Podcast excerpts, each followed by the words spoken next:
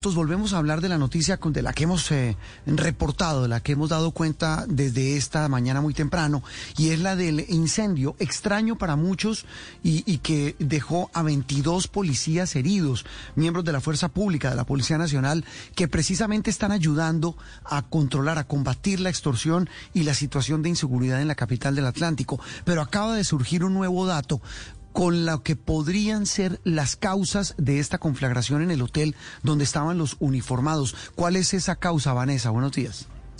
Buenos días para usted, Juan Roberto. Pues de acuerdo con la información que inicialmente entregó el Cuerpo de Bomberos de Barranquilla, este incendio que se produjo hacia las 10 y 19 de la noche de este jueves se dio por un cortocircuito registrado en una de las habitaciones del segundo piso de ese hotel ubicado en el centro de la ciudad. Sin embargo, al consultar a la compañía Aire, estos lograron identificar que a la compañía le habían cortado el servicio de energía el pasado 9 de agosto porque tenían acumulados varios meses de deuda y que se habían reconectado ilegalmente a uno de los postes del sector. Al parecer esto habría provocado una fluctuación en el servicio de energía y por esto se dio el cortocircuito que llevó a que se presentara este incendio de grandes magnitudes que hasta el momento deja 16 policías y 6 personas heridas, las cuales se encontraban recluidas en este establecimiento. En su mayoría se trató de uniformados, pues en este establecimiento había 43 policías alojados, quienes como usted mencionó habían llegado días atrás a la ciudad a acompañar el operativo de seguridad para proteger a los conductores de buses.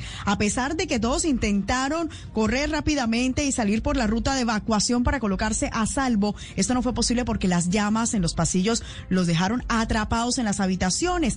A partir de esta situación tuvieron que correr desesperados hacia los ventanales, a romper los vidrios para tener algo de oxígeno mientras llegaba el cuerpo de bomberos con escaleras a rescatarlos. Esto es lo que cuenta uno de los testigos. Así mismo y partiendo los vidrios porque obviamente querían salir ahí de, de pronto de las habitaciones entonces también ahí como el, estaba la candela obviamente también ahí quemando, entonces el humo también se expandía y entonces obviamente iban partiendo los vidrios porque obviamente lo que estaban haciendo era pidiendo auxilio y queriendo recuperar las cosas bien. En estos momentos están siendo atendidos en el hospital de Barranquilla seis de los civiles heridos y los policías se encuentran en estos momentos en la clínica de la policía ubicada en el municipio de Soledad del departamento del Atlántico. Por lo menos cinco de los agentes tuvieron que ser sometidos a intervenciones quirúrgicas a partir de las cortes que les produjo el intentar romper los vidrios. Barranquilla amanece con 26 grados centígrados. Eh, Vanessa, antes de que se me vaya rápidamente, ¿estos policías que estaban en ese hotel de dónde habían llegado?